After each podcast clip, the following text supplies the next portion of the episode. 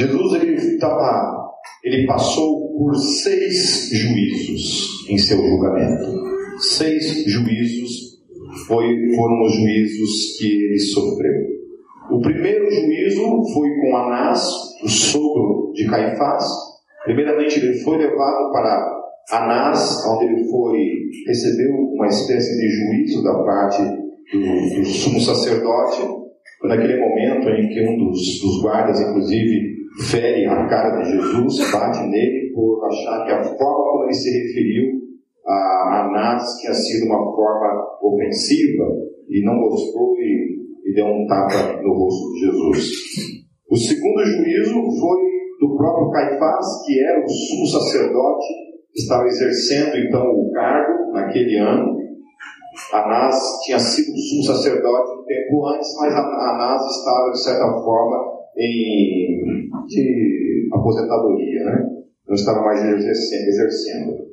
O terceiro juízo, que é o juízo que eu vou trabalhar hoje, que é o juízo que, que passou pela mão de Pôncio Pilatos. Pôncio Pilatos, Pôncio Pilatos, eu falei Pôncio Pilatos aqui. Precisando fazer uns fitness mesmo aí. Pôncio Pilatos, que era o governador da Judéia naquela época. ok? Ele era o governador romano colocado para estar na frente, então, do, da Judéia naquele tempo. Ele foi governador da Judéia entre os anos 26 a 36 depois de Cristo. Então a morte de Jesus aconteceu mais ou menos nesse período. Ok?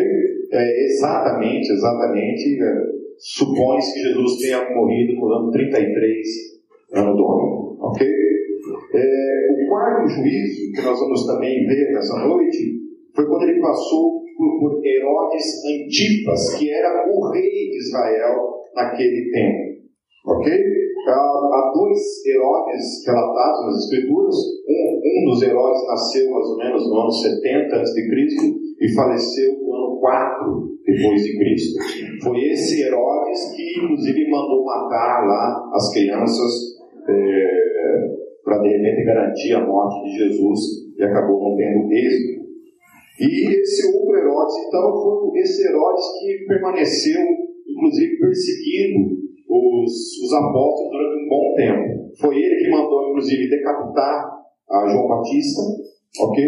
E depois, mais tarde, lá em Atos, vai acontecer de, de ter um relato de que ele, teve um momento em Atos 12, 21 a 23, quem quiser ler para acompanhar aí, diz assim: No dia marcado, Herodes, vestido, vestido seus, trajes, seus trajes reais, sentou-se em seu trono e fez um discurso ao povo.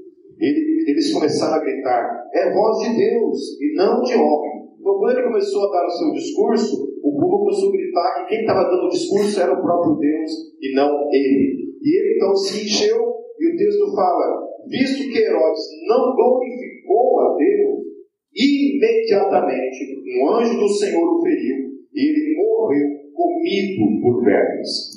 Isso também faz um pouco de sentido, porque, segundo o, relato, diz que ele morreu mais ou menos também. Perdi aqui onde tinha. No ano 39 depois de Cristo. Então, ele foi imperador nessa época do ano, foi imperador, foi rei de Israel entre o ano 20, certo?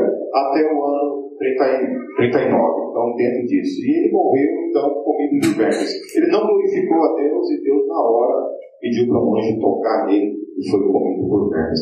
É engraçado essas coisas, engraçado. É, é curioso essas coisas que acontecem mesmo à luz do Novo Testamento, né? Porque a gente tem uma, algo assim, muitas vezes enxerga Deus no Antigo Testamento de uma forma mais severa, com um juízo mais imediato, e a gente olha para o Novo Testamento e imagina Jesus, né? Deus de uma forma mais, mais, mais paz e amor, né? amor acima de tudo e nunca de juízo. E a gente vê então no Novo Testamento acontecendo juízos como esse, os juízos lá sobre Ananias e Safira, né, que mentiram para o Espírito Santo e Deus mandou de imediato juízo sobre eles. Dentro da teologia, a gente, quando estuda essa questão dos juízos de Deus, por que, Deus operava assim no Antigo Testamento e mesmo no Novo Testamento, isso tem a ver com a, com a, a dimensão da glória da revelação de Deus. A dimensão. Conforme a pessoa tem uma, uma, uma ele recebe da parte de Deus uma porção da glória de Deus, de visualizar coisas do reino de Deus. Quando ele tem algumas atitudes diante dessa glória, ele recebe um juízo imediato. Por isso que em Israel acontecia juízos imediatos. Porque eles viam a glória de Deus o tempo todo. Estava lá, o tempo todo manifesta a glória e o milagre de Deus. Então, quando Israel fazia coisas contrárias a Deus, eles recebiam um juízo imediato. Por causa que eles tinham a, a revelação da glória de Deus o tempo todo acontecendo. Diferente da forma como hoje acontece. Então, por isso, cuidado. Cuidado. Quanto mais você recebe da parte de Deus, mais responsável e mais terreno perigoso você está caminhando. Amém? Então, claro que nós devemos buscar a glória de Deus, isso não é um incentivo para você então fugir, né, deixar de buscar, mas pelo contrário, mas também essa é a realidade. Certo? Então, Ananias e Safira, presenciando tudo que estava acontecendo na igreja, eles decidem então mentir para Deus eles recebem então um juízo imediato. Amém? O quinto juízo é o juízo que a gente vai ver também, que é o juízo que eles recebem da parte do povo.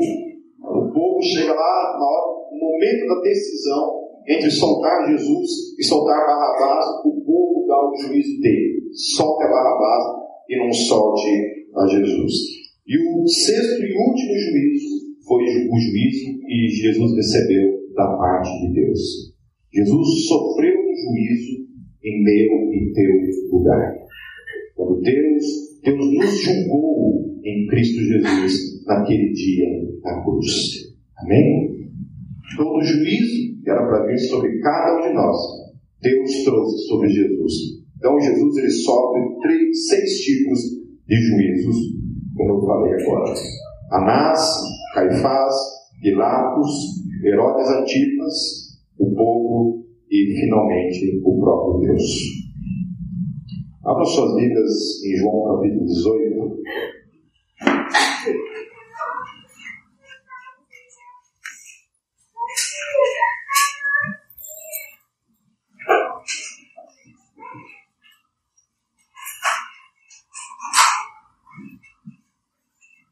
Partir do versículo 28, diz assim: Em seguida, de Caifás, os judeus levaram Jesus para o pretório e já estava amanhecendo. É interessante isso, né? Porque, como a gente estava falando nos domingos passados, é, eles passaram a madrugada inteira julgando Jesus, os sacerdotes. A madrugada inteira eles passaram julgando ele, fazendo perguntas para ele e julgando. Até que finalmente chegaram ao veredito, que era um veredito de morte, então passaram a madrugada toda fazendo isso. Continuando, e para evitar contaminação cerimonial, os judeus não entraram no pretório, pois queriam participar da Páscoa. Então eles já estavam, na verdade, vivenciando a sexta-feira. Lembra que eu falei para vocês quando começava a contagem dos, dos dias dentro do judaísmo? Começava que horas? Seis horas da tarde. Então nós estamos hoje no domingo, até 24 horas da noite é domingo, certo? Na contagem judaica, hoje já é segunda-feira. A partir das 6 horas da tarde, quando começou esse culto, então o culto na Gólgota é feito nas segundas-feiras. Nós estamos meio quebrando né, o tabu aí. É, muito boa essa. Amém? Então, na cultura judaica, eles já estavam, então, na sexta-feira de Páscoa, já estavam vivenciando isso. Então, o juízo de Jesus acontece durante toda a sexta-feira. É... é interessante também que fala aqui o seguinte, que eles não quiseram entrar no petróleo, o pretório, isso é difícil hoje, aí. O petróleo, do pretório, palavrinha também, né? O texto fala que eles não quiseram entrar no pretório porque eles não queriam se contaminar. E aí eu acho interessante isso, né? Porque lá em, em Mateus 26, 59, o texto diz assim: olha só que interessante. O chefe dos sacerdotes e todo o sinédrio estavam procurando um depoimento falso contra Jesus, para que pudessem condená-lo à morte. Então, não é meio né, contraditório isso? Eles estavam procurando, pouco tempo antes ali, procurando um testemunho falso para ter do que acusar Jesus e acusá-lo de, um, de algo que o levasse à morte. Para que eles pudessem matar Jesus, eles estavam dispostos, de alguma forma, a levantar um falso testemunho, incriminá-lo por algo que era mentiroso. Então, diante disso, estavam procurando isso. Porém, daí chega um momento, a hora que eles vão então levar Jesus para Pilatos, eles não, decidem não entrar na casa de Pilatos, que era onde, era onde o Pilatos estava, no pretório. Morava ali. O pretório é a casa onde o governador morava. Eles não, não vamos. Não vamos entrar, para não se contaminar. Conhece? Às vezes a gente tem essas coisas na nossa vida. A gente tem muitas vezes isso. É, uma vez eu estava numa igreja, por exemplo, e aí eu fui matar um, um irmão assim no palco, estava no palco, eu chamo de palco, né? E aí quando eu fui lá, o cara chegou, não, não, e parou mesmo. Como é você vai? Eu vou cumprimentar o, o camarada ali. Não, não, você não pode subir num altar.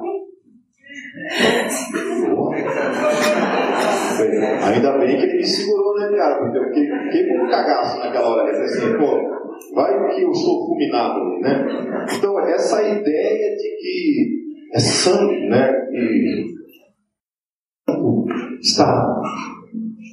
Então, Deus é santo, mas a sua igreja também é santa. Então, onde os santos pisam, onde os santos estão, aquele lugar se torna santo. Se nós sairmos daqui e a gente for embora, e amanhã isso daqui verá, sei lá, uma casa de boteco, por exemplo, esse lugar vai continuar sendo um lugar santo? Não. Por quê? Porque aqueles que são santos não estão mais aqui. Só a partir do momento em que aqueles que estão santos estão, aquele lugar se torna santo. Então, naquele dia eu me senti podre, né? Porque eu achava que eu era santo, que eu podia subir no altar e não podia. Né? E, obviamente, eu acho isso uma besteira, né? eu acho uma linguagem é, veterotestamentária, é querer trazer para dentro da igreja uma, uma linguagem que faz parte da, da linguagem do Antigo Testamento. Hein? Até essa conversa né, de levita, né? chamar a música do louvor de levita. Né? Ah, você é levita? Não, não, eu sou brasileiro, né? descendente de português, no máximo não tem, ah, que eu saiba, não tem nenhuma descendência judaica e, muito menos levítica. Né? Mas é isso, essa ideia de querer deixar uma coisa mais bonita, né, os levitas, não, não é levita. Até porque levita, se for olhar no contexto bíblico, então somos todos nós. Porque levitas eram sacerdotes. Então, o sacerdócio é universal. Então, levita é desde o, cara que arruma a cadeira, o cara que cuida da, da, da filmagem, cuida do som, do data show, das crianças, todos nós, então, se for aplicar essa linguagem veterotestamentária, todos nós somos levitas, porque todos nós somos sacerdotes. Amém? Mas isso não é uma liberação, vocês pensarem, é botar de levita do Senhor, né? Esquece isso. Amém? Continuando no versículo 29, então Pilatos saiu para falar, falar com eles e perguntou: Que acusações vocês têm contra este homem? Responderam eles: Se ele não fosse criminoso, não teríamos entregado a ti. Agora eu quero que vocês vão lá para Lucas, capítulo 23, a partir do versículo 2. Como eu falei, vocês vão ter que ficar caminhando entre os evangelhos algumas vezes. Pelo menos vocês aprendem então Mateus, Marcos, Lucas e João, né? Boa aí. Versículo 2, Lucas 23 diz assim: E começaram a acusá-lo, dizendo: Encontramos este homem subvertendo a nossa nação. Ele proíbe o pagamento de imposto a César. Olha só, novamente, a preocupação deles era qual? Não se contaminar. Amém? Não, não vamos entrar aí porque a gente não quer se contaminar. E agora eles falam a mentira. Em algum momento no Evangelho, fala que Jesus proibiu, disse para as pessoas não pagarem seus impostos a César? Do contrário, o que, que Jesus fez quando perguntaram para ele? É lícito pagar imposto?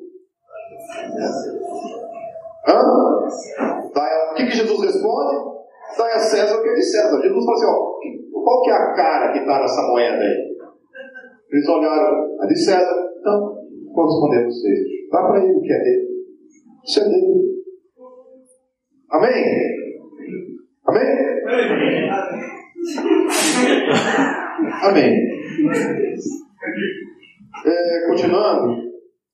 Então, ele proíbe o pagamento de imposto a César e se declara ele próprio o Cristo um rei. Essa acusação era verdade. Essa parte é verdadeira. Jesus, lá em Marcos 14, 61 e 62, quando ele é perguntado se ele era o Cristo, o que, que ele responde? Eu sou. Amém? Você é o Cristo? Ele responde: Eu sou. Não, Jesus não se finge desentendido, ele, ele tenta dar uma desconversada, né? tenta fugir da pergunta, do contrário, Marcos fala que ele responde categoricamente, de modo absoluto: Eu sou. Não há dúvida disso, eu sou. No versículo 4, então Pilatos disse aos chefes dos sacerdotes e à multidão: Não encontro motivo para acusar este homem. E aí entra a primeira vez em que Pilatos responde para eles: Olha, eu vejo um crime nesse homem. Vocês estão levantando essas acusações aí, mas eu não vejo crime nesse homem. Eu vejo um crime e principalmente crime para morte. Amém? Por que ele estava respondendo que eu não vejo um crime nele? E por, por quê? Porque estava sendo acusado de um crime que levava à morte. Então Pilatos olha para quem estavam acusando Jesus e diz: Não, mas tudo bem. Mas essa acusação aos meus olhos não é um crime que seja para a morte. Você não precisa matar o cara por causa das coisas que ele declara. Se deixa ele como louco, sei lá, alguma coisa assim. Que nem a gente faz com o Cristo. A gente, a gente se diverte, dá umas risadinhas até, né, cara? A gente se diverte com o homem. Não é verdade? Eu. Sou fã dele. O cara é ator, né, cara? Não é verdade? Esse cara se encaixa perfeitamente naquela, naquela questão que C.S. Lewis coloca, né? Quando coloca para Jesus, ou Jesus é, é louco, ou Jesus é mentiroso, ou Jesus é Deus. No caso dele, como a gente não vê nada acontecendo de milagre, de prodígio, né? acho que nem demônio ele consegue expulsar. O cara pode se manifestar nele próximo. Né? Então, para mim, ele só cabe em duas categorias. Ou ele é louco e não parece ser, ou ele é mentiroso mesmo. E o bicho é mentiroso dos bons, né? Mas amém. É... Versículo 5. Mas eles insistiam, ele está subvertendo o povo em toda a Judéia com seus ensinamentos. Começou na Galiléia e chegou até aqui. Ouvindo isso, Pilatos perguntou se Jesus era galileu. Daí lá em João 18, agora volto para João.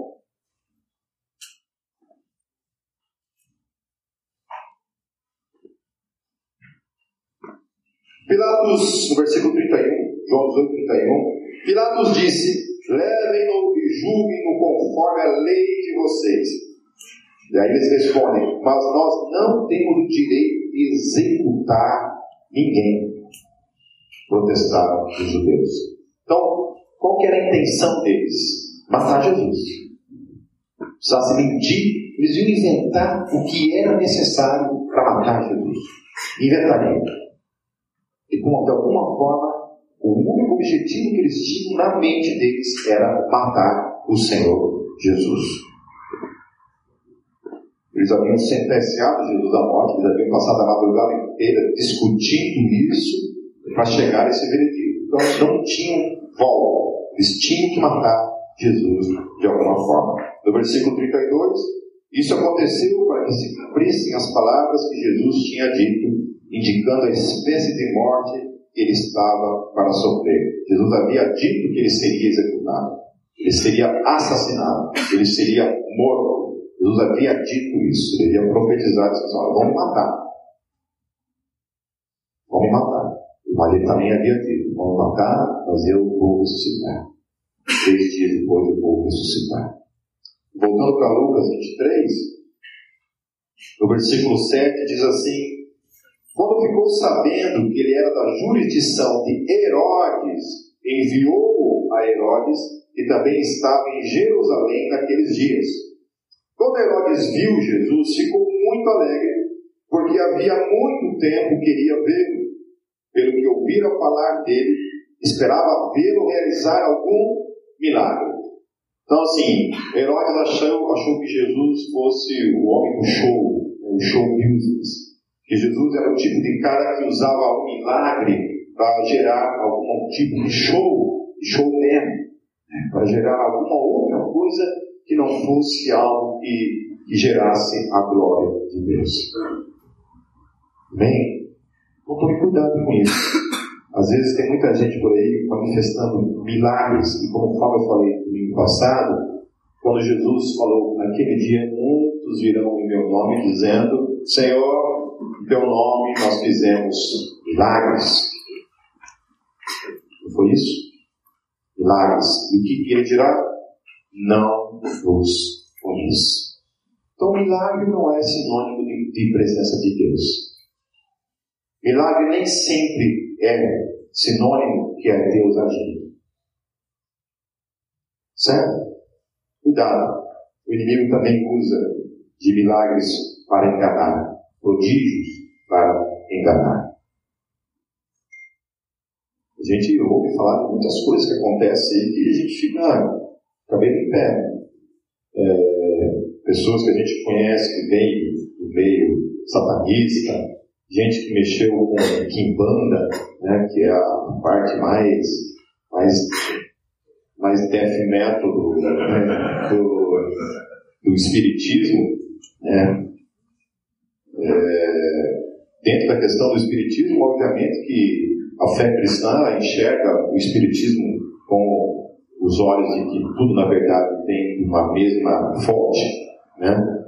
Cristianismo não faz essa distinção entre espiritismo é, branco e espiritismo escuro. Faz essa distinção. Todos, todos vêm de uma mesma fonte. Para nós não há, não há diferença. Né? Não sei se tem alguém aqui dentro que que tem alguma simpatia pelo Espiritismo, né? A única coisa que eu acho interessante assim, é a questão da, da caridade, a questão da obra social, mas em, no quesito doutrinário, doutrina incompatível. Os fundamentos da fé cristã, elas são, ele é incompatível com a doutrina espírita, biblicamente falando. Eu tive vários debates com espíritas e querendo utilizar do, do, da Bíblia para fundamentar, né, e a gente sabe que não tem como. Quando chega ali nas Escrituras, a questão da ressurreição, da, da obra de Jesus, não é incabível. Incabível. Fazia milagre, fazia essas curas invisíveis. Algumas pessoas dizem que não acontece cura genuína, verdadeira. Bom, eu não sei, eu nunca estive nesse meio, desde criança fui criado no, berço cristão, nunca estive no meio do espiritismo, mas segundo esse livro, os caras curavam mesmo, operavam lá. Os espíritos, esses médicos do além, vinham sobre ele e operavam essas curas. Mas acabou que o Weber, então, ele era uma pessoa muito triste, muito deprimida, em detrimento da, da ação desses espíritos na vida dele, e ele veio a se converter, graças a Deus. É, então, não sei se tem, se tem PDF para esse livro aí na internet. Se alguém encontrar, compre, porque é muito bom. É, Nos Bastidores dos Espíritos. É a história do Weber, Caio Fábio, que foi o cara que mediou e acabou descrevendo essa história toda. Mediou não no sentido de. Não nesse sentido. Ah, eu não sei se eu consegui fechar esse assunto né, agora nesse momento, porque no link vai falar sobre isso, mas só para deixar claro então, meus queridos, né? Não há compatibilidade. Se alguém discordar de mim, não, eu acho que há compatibilidade. Conversa comigo depois do culto, eu vou expulsar o demônio de você.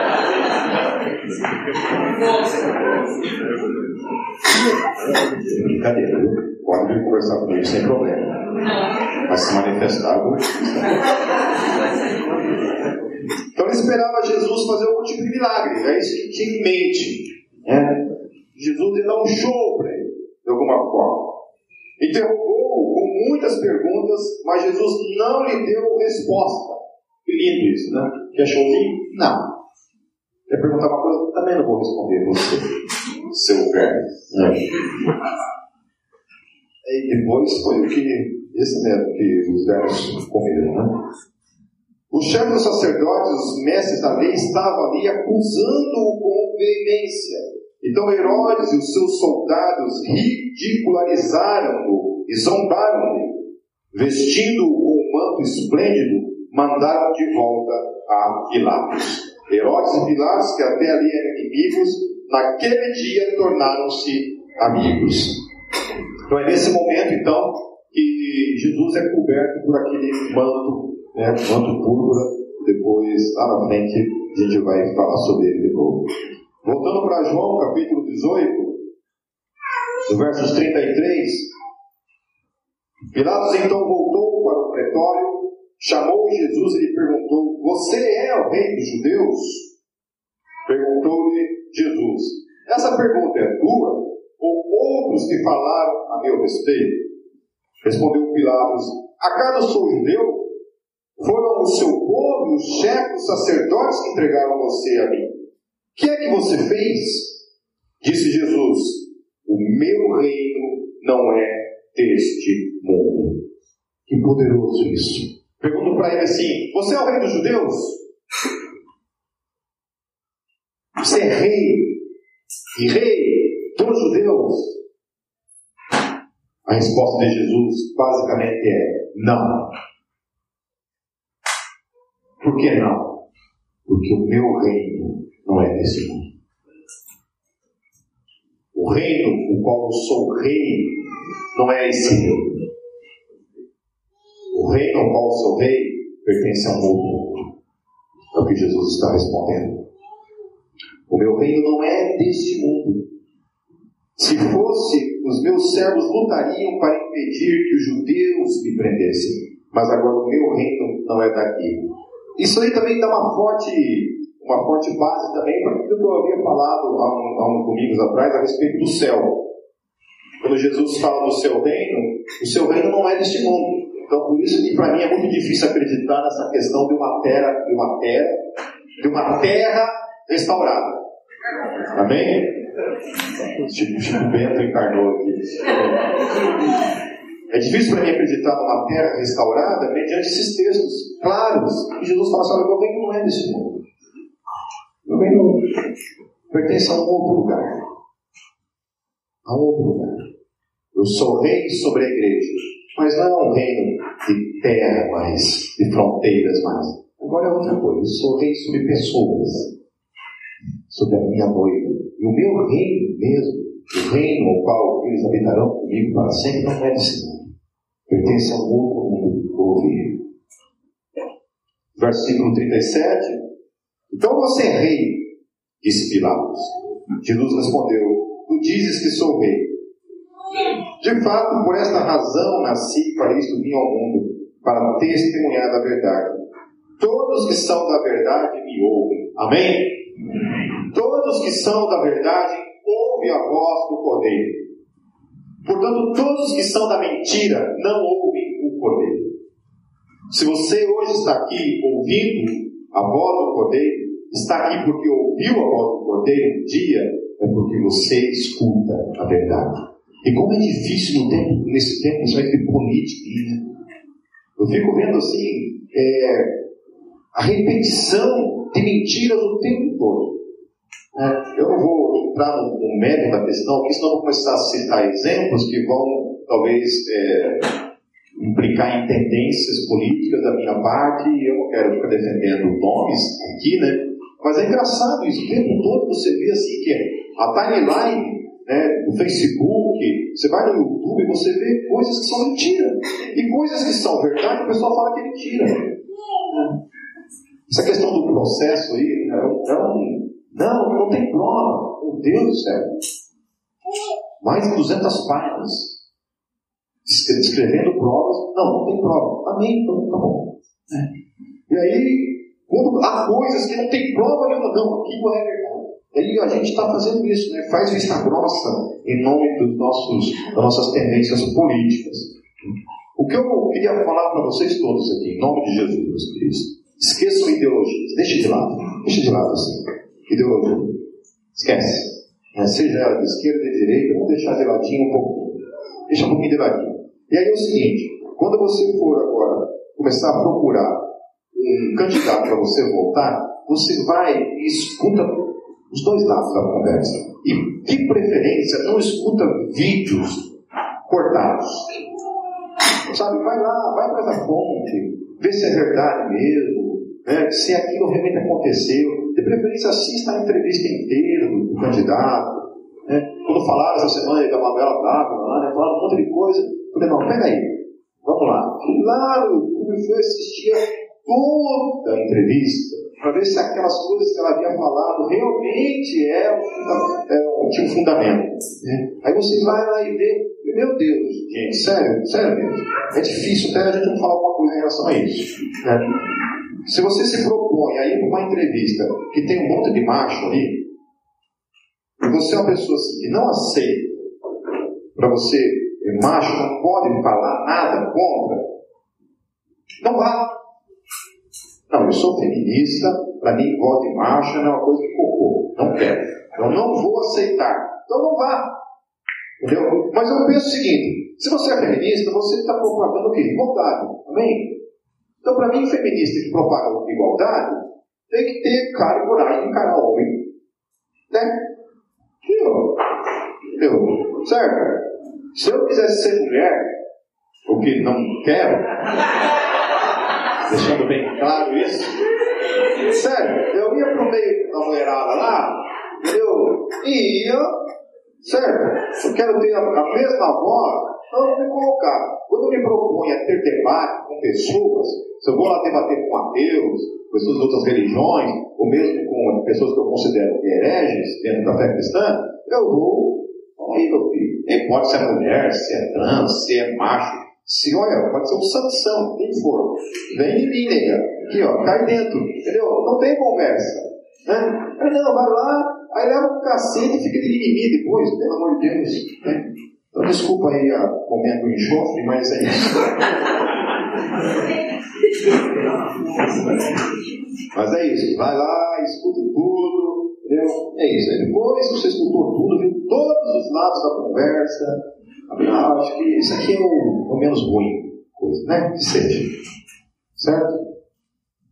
Perfeito, obviamente, não existe um candidato perfeito até agora, ninguém é perfeito, né? Queria que Jesus se candidatasse a presidente do Brasil, mas ele, ele não vem. Né? O reino dele não é desse mundo, ele não quer esse tipo de coisa para ele. Tá certo? Então ele veio para falar a respeito da verdade. Mais do que nunca, meus, meus queridos, eu quero fazer um, um parênteses nessa questão da verdade. Está difícil. Quando se fala de verdade é porque é, uma vez que a gente vive o ápice, né, no sentido das ideias relativistas, é, que tudo é relativo, é, eu vi lá o, aquele médico lá, o, aquele, como é que é o sobrenome dele? Varela. O tal do Varela falando assim, questão do aborto. Né? É, a porcentagem de evangélicos e católicos no Brasil né, tentam impor as suas verdades sobre as pessoas. Né? Você não pode impor as suas verdades suas, para as pessoas. Daí ele fecha o caixão dizendo o seguinte: porque vou dizer uma coisa para vocês, não existe verdade absoluta. Ou seja, isso é uma forma, meus de imposição, de ditadura, de que já que então 92% da população brasileira que se diz cristã, evangélica ou protestante, que se diz cristã nesse mundo, não pode impor sobre os outros a sua verdade que se diz tão absoluta. Amém? É o que nós queremos. Nós queremos que a verdade é a verdade, acabou. Nós não negociamos isso. Amém? Ou não, ou não, a verdade é a verdade. Ou a gente é a casa da mãe Joana cada um faz a sua verdade. Não, o cristianismo não é assim. Amém? Só que ele, dizendo então que nós não podemos impor sobre a sociedade a nossa visão, a nossa visão de que o feto é um ser humano, amém? Informação de que ele é 100% humano, está antes mesmo de se tornar algo, né, um feto de uma semana, que seja, toda a informação do seu DNA vai dizendo 100% humano, por isso não nasce cachorro, meus queridos. Não nasce árvore. Apesar que tem gente parece. Né? Parece sem cérebro mesmo, mas não é. Amém? Está lá no DNA, lá, independente da informação. Mas é isso, está lá. Aí não, o que, que acontece? Não pode ter uma verdade absoluta, mas eu quero impor ou verdade absoluta sobre toda a sociedade brasileira que não existe uma verdade absoluta. Então a gente tem que engolir a verdade que ele quer nos impor como absoluta, que é a visão dele, que é estúpida, que é contraditória. E se for abraçar realmente, realmente, meus queridos, se for abraçar essa visão de que não existe uma verdade absoluta, meu querido, não tem diferença nenhuma matar uma criança de três meses, matar depois que nasce. Tem essa. Qual que é o valor da, da, da vida humana. De onde sai o valor da vida humana? Qual é a diferença entre o ser humano e o macaco? Por que, que nós temos mais valor do macaco? Por quê? Por quê? O que diferencia o homem do macaco? Ah, o homem tem consciência está ali. Quem que diz que por o fato de ter consciência nós temos mais valor do que a galinha que você assa todo dia em casa? Do que o bife que você come todo dia? Por que o ser humano tem mais valor? E aí, esses dias, um, um debate com um abortista, o cara falou categoricamente para mim assim: não, porque a mulher tem direito sobre o corpo dela e isso, ponto final. Daí entrou uma discussão sobre a questão do, do, do feto até as, as 12 semanas não ter o cérebro formado. Falei assim, mas por que, que você está usando o argumento do cérebro formado porque no final das contas, se a mulher tem o direito, meu querido, se a mulher tem o direito absoluto sobre o seu corpo, em detrimento da vida do feto, vou dizer uma coisa para vocês. Uma mulher, portanto, seguindo esse raciocínio, um feto com nove meses de idade, nove meses de idade, vai parir no outro dia. O médico falou assim: olha, amanhã, segunda-feira, vai nascer. Vem aqui que a gente vai fazer o parto. Seguindo esse raciocínio que o corpo é dela, e ela pode fazer o que quiser com aquilo que está dentro dela, ela pode matar esse feto em ponto final. E aí quando eu abordei ele, falei, então pode. Ele, não, não pode. Mas não pode por quê? Ah, porque deixa, mas você falou, meu filho, que o corpo é dela. Se o corpo é dela, e ela pode fazer o que quiser, ela pode matar por nove meses em ponto final. Então, tornar isso lei, um absoluto, entendeu a implicação disso? Eugenia, a cara dura, isso mesmo. Amém? Mas para mim o debate todo não é questão do corpo da mulher, a questão é, é humano, é uma vida humana, é um ser humano. E mais uma vez eu vou falar isso, uma, uma coisa para vocês. Que para mim, biblicamente falando, todo o feto é detentor de uma coisa. De uma coisa. Que bicho não tem. Só isso. O que, que ser humano tem e bicho não tem? Alma. Espírito. Ou só tem espírito quando nasce.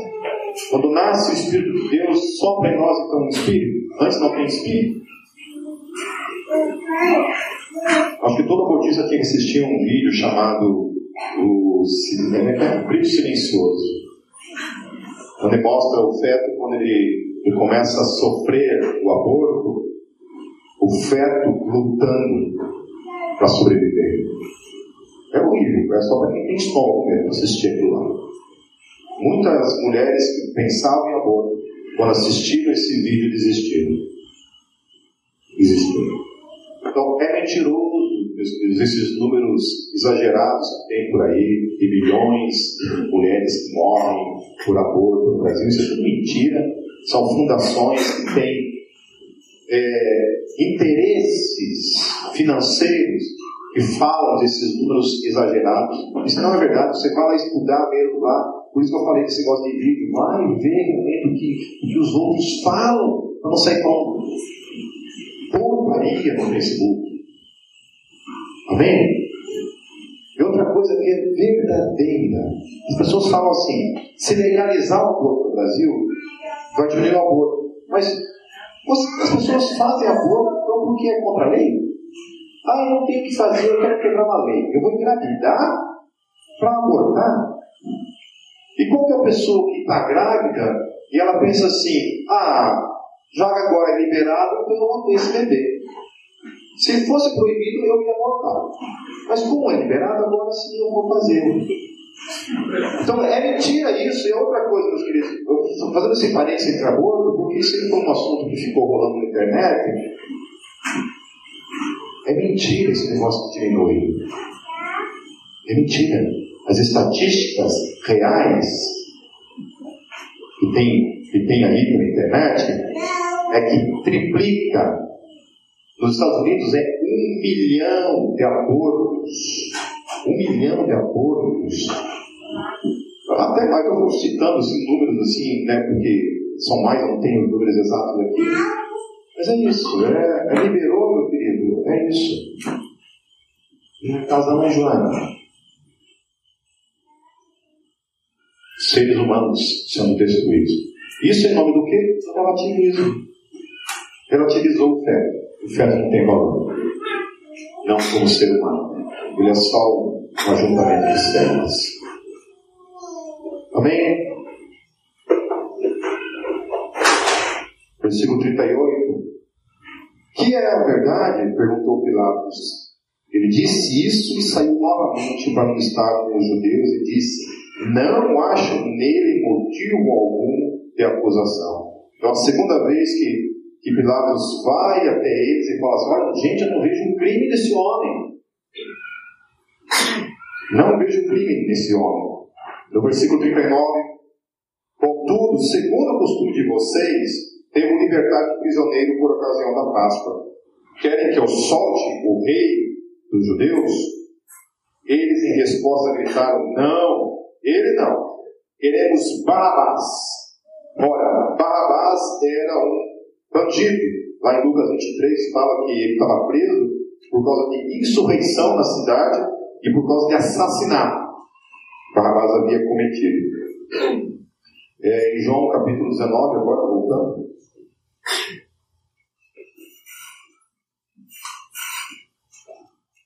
Versículo 1 diz assim: Então Pilatos mandou açoitar Jesus. Os soldados teceram uma coroa de espinho e a puseram na cabeça dele, vestiram com uma capa de púrpura, que era a capa que ele havia trazido sobre ele desde lá, desde Herodes. E chegando-se a ele, diziam: Salve, Rei dos Judeus, e batiam no rosto. Todas as vezes que eu leio essa parte batindo no rosto, eu, eu, meu coração ele se entristece, se quebranta, só de imaginar e aquele que é o fruto do nosso amor. Eu imagino se alguém bater no rosto do meu filho. Eu fico endemoniado na hora. Batendo no rosto da Cátia, uma vez a Cátia estava no hospital, no hospital, no supermercado, desculpa. Estava fazendo compra e eu não estava com ela, estava em casa, ela sozinha. E disse que um cara assim, apareceu do nada assim no corredor e bem agressivo, assim, passou por ela assim e deu um soco nas costas dela. Aí, quando ela me contou, eu preferia que ela não tivesse contado. Porque eu fiquei fora de mim. Fiquei fora de mim e. Eu, por um lado, ainda bem que eu não estava lá. Né? Porque esse negócio de dar na outra face, meu querido, é, eu dou a minha outra face, mas essa questão da defesa do, da esposa e do filho, não é isso que a Bíblia quis dizer. Amém? Não é isso. Você, como cristão, tem que ver um cara bater na tua esposa na tua frente e você ficar orando por ele. A não ser que você esteja com raiva da esposa e esteja apoiando. Aí você intercede para que ele bata mais. Né? Ele que vai preso mesmo, não é você, né? né? Deixa ele bater bastante, aí você manda prender. Né?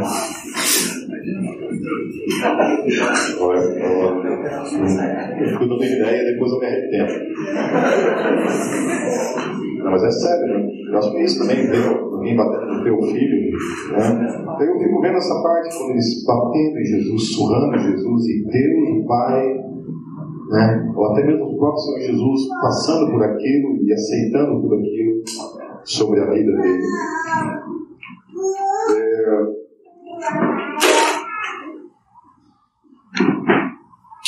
Eu estava.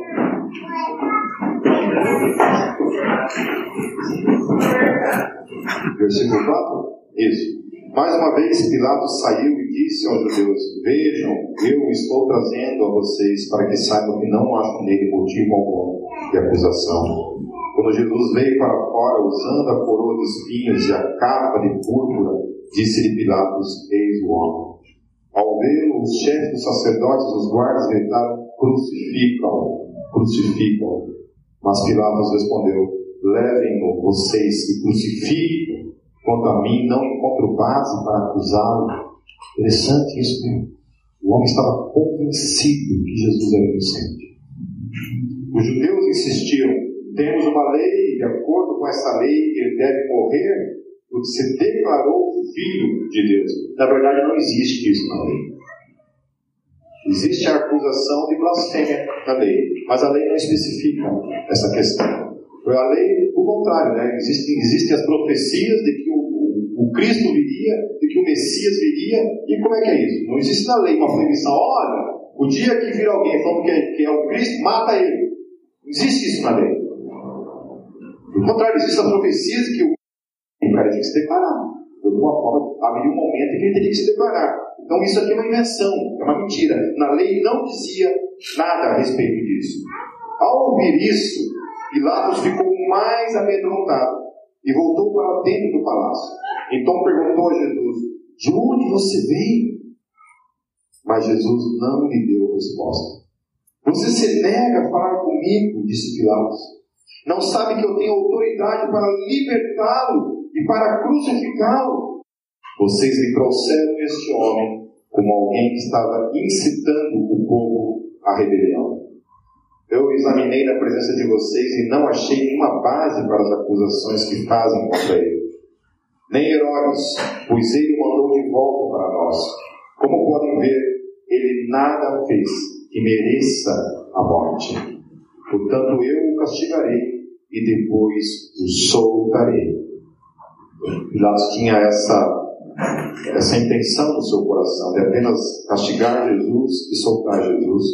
Voltando para João, capítulo 19, verso 12, diz assim: Daí em diante Pilatos procurou libertar Jesus, mas os judeus gritavam: Se deixares esse homem livre, não és amigo de César. Quem se diz rei, opõe-se a César. Ao ouvir isso, Pilatos trouxe Jesus para fora e sentou-se na cadeira de juiz, num lugar, um lugar conhecido como pavimento de pedra, que em aramaico é Gábata. Lucas 23, versículo 22. Pela terceira vez, ele lhes falou: Por que, que crime este homem cometeu?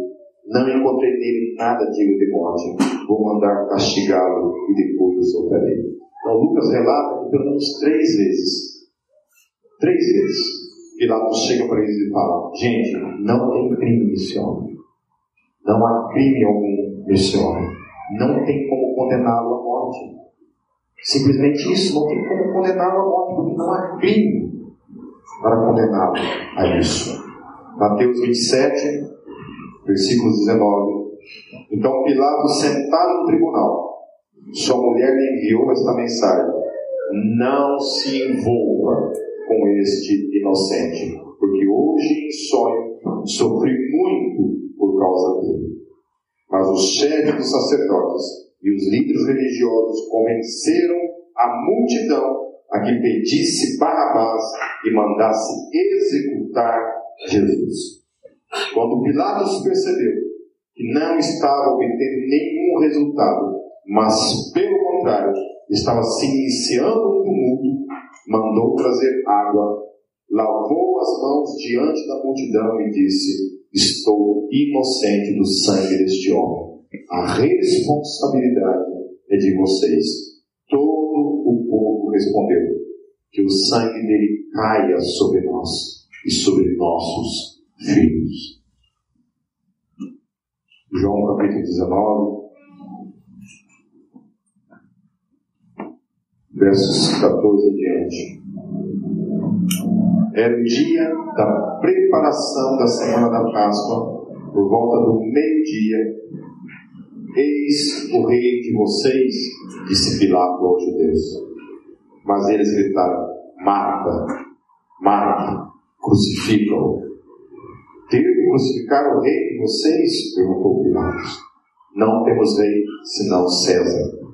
Responderam os chefes dos sacerdotes. Finalmente, Pilatos o entregou a eles para ser crucificado.